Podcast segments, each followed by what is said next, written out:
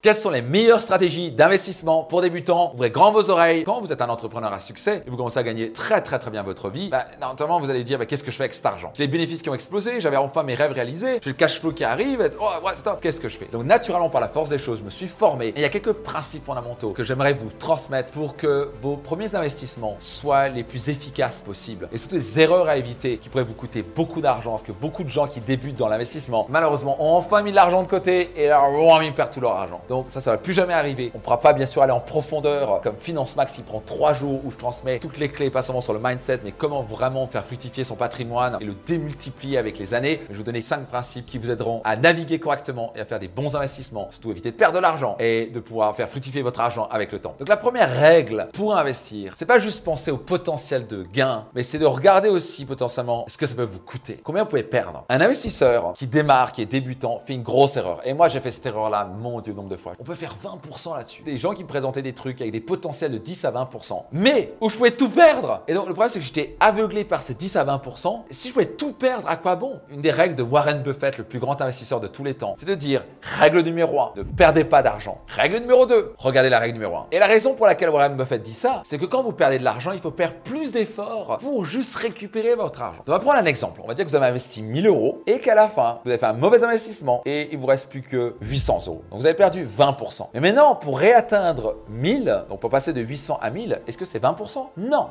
c'est 25%. C'est ça que Warren Buffett et les plus grands investisseurs détestent perdre de l'argent. Parce que perdre de l'argent, il faut faire un effort démesuré pour récupérer l'argent. Donc à la fin, ne regardez pas juste combien vous pouvez gagner d'argent, regardez aussi combien vous pouvez perdre d'argent. Il n'y a rien de pire qu'avoir une asymétrie négative pour vous. Le rapport gain-perte est très négatif pour vous. Un investisseur aguerri, il se dit Ok, je suis peut-être prêt à perdre tout, mais c'est pour faire x20 ou faire 30. Ou peut-être que je suis prêt à perdre 10%, mais c'est pour faire au moins 50%. Donc ça veut dire que vous avez une asymétrie positive pour vous. Vous voulez toujours regarder les deux revers de la médaille le gain et la perte potentielle. Si vous faites juste ça, vous allez probablement économiser tellement d'argent avant de faire un investissement. Toujours trois questions. La première, c'est quel est le potentiel de gain? On est bon là-dedans. On va tous poser cette question-là. Numéro 2, c'est une question plus difficile. Combien je peux perdre? Et numéro 3, est-ce que je peux vivre avec cette perte? Ça, c'est trois questions fondamentales à vous poser. Numéro 2, avant de faire un investissement, prenez le temps de réfléchir le pour et le contre. Je parle ici d'investissement en bourse, en immobilier, etc. Gagner financièrement, c'est un jeu intellectuel. Ce n'est pas un jeu émotionnel. Les gens qui marchent aux émotions au niveau de leur investissement vont perdre de l'argent. Donc, un parfait exemple de faire des investissements stupides et émotionnels, c'est par exemple le cas de la Suède. 80% des Suédois ont principalement l'argent dans des entreprises suédoises. Leur indice performe en moyenne à 7-8%. Aux États-Unis, c'est le S&P 500 va pouvoir générer des choses comme du 11-12% en moyenne, alors qu'en Suède, on va devoir du 7-8%. Et parce que les gens font un choix émotionnel de dire Ah, moi, je vais investir dans le pays adoré suédois, ils vont perdre 5% de performance. C'est un peu stupide. Surtout que ces entreprises suédoises, elles ont aussi des branches et sont internationales. Si vous faites des choix, si vous regardez la partie financière, vous faites juste des choix émotionnels, ça va pas le faire. Vous pouvez mettre un peu d'émotion, bien sûr des valeurs dedans, mais regardez aussi réellement quel est le meilleur investissement derrière. Donc apprenez à penser, à réfléchir, à peser le pour et le contre. Avant de faire un investissement immobilier, dites-vous Ok, quel est vraiment le gain potentiel? Combien ça va coûter les travaux? Le nombre d'histoires qui sont arrivées parce que les gens sont allés un peu trop vite. Et c'est ok de prendre des décisions rapidement. à la fin, faites un choix logique et rationnel. Prenez pas juste Ah ouais, j'ai un coup de cœur pour ce truc-là. La nature nous a donné un cerveau, c'est pour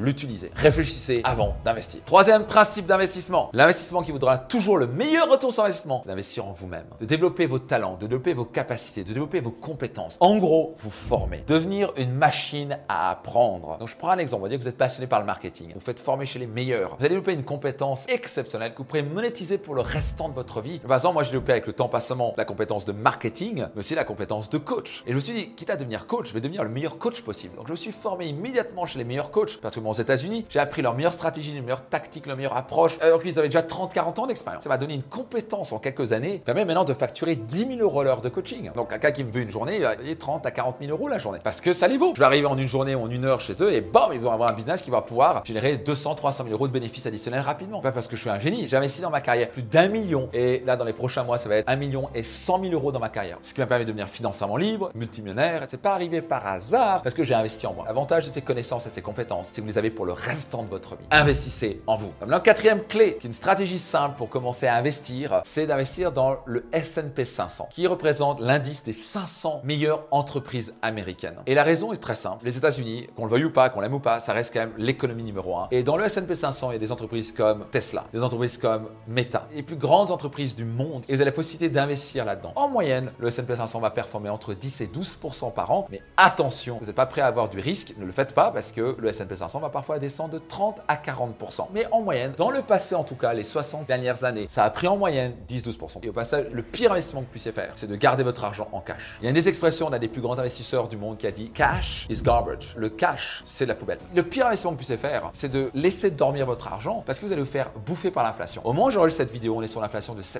On va dire que vous avez mis 100 000 euros sur un compte en banque. Vous n'avez rien fait cette année, vous avez perdu 7 000 balles. C'est toujours 100 000, mais ça vaut 93 000 parce que le coût de la vie augmente, c'est l'inflation. que les investisseurs ne veulent jamais laisser leur argent dormir. Ils font travailler dur l'argent pour eux plutôt que travailler dur pour l'argent surtout ils cherchent toujours des moyens de faire fructifier leur argent. Et ça qui aime bien sûr clé, c'est bien sûr l'immobilier. Moi, je n'ai pas commencé avec ça. J'ai d'abord investi massivement en moi, j'ai commencé à investir beaucoup en bourse et j'ai investi aussi bien sûr dans des business. Mais à la fin, bien sûr, je suis aussi passé par l'immobilier et c'est des super investissements si vous savez ce que vous faites. J'ai un très bon ami qui s'appelle Raphaël Chobet, qui fait partie de mon mastermind et qui a fait des dizaines de millions d'achats-reventes et de locations à savoir dans l'immobilier. Donc, vous voulez vous former, investir dans l'immobilier, c'est un moyen fabuleux, mais vous devez savoir ce que vous faites. Commencez toujours par investir en vous-même.